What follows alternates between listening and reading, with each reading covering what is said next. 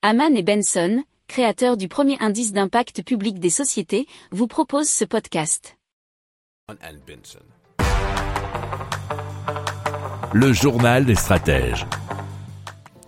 On commence tout de suite donc avec l'Allemagne qui est en discussion intensive avec le Sénégal pour participer à des projets autour des ressources en gaz euh, qui est lui-même donc ce, pays, le Sénégal, prêt à alimenter l'Europe. C'est ce qu'a dit le chancelier allemand Olaf Scholz et le président sénégalais Macky Sall. Effectivement, ça a été dit dans une conférence de presse conjointe à Dakar et le Sénégal place beaucoup d'espoir dans l'exploitation future euh, commune avec la Mauritanie.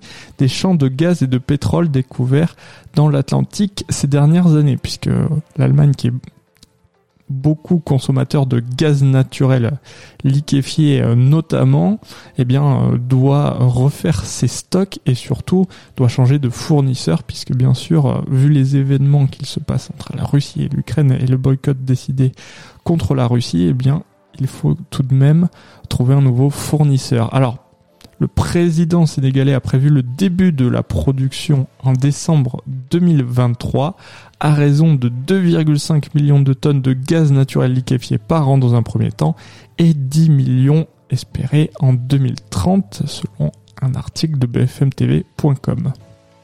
Si vous aimez cette revue de presse, vous pouvez euh, vous abonner gratuitement à notre newsletter qui s'appelle La lettre des stratèges, LLDS, qui relate, et cela gratuitement, hein, du lundi au vendredi, l'actualité économique, technologique, énergétique, mais aussi de l'hydrogène, et puis de tout ce qu'on trouvera super intéressant pour votre vie.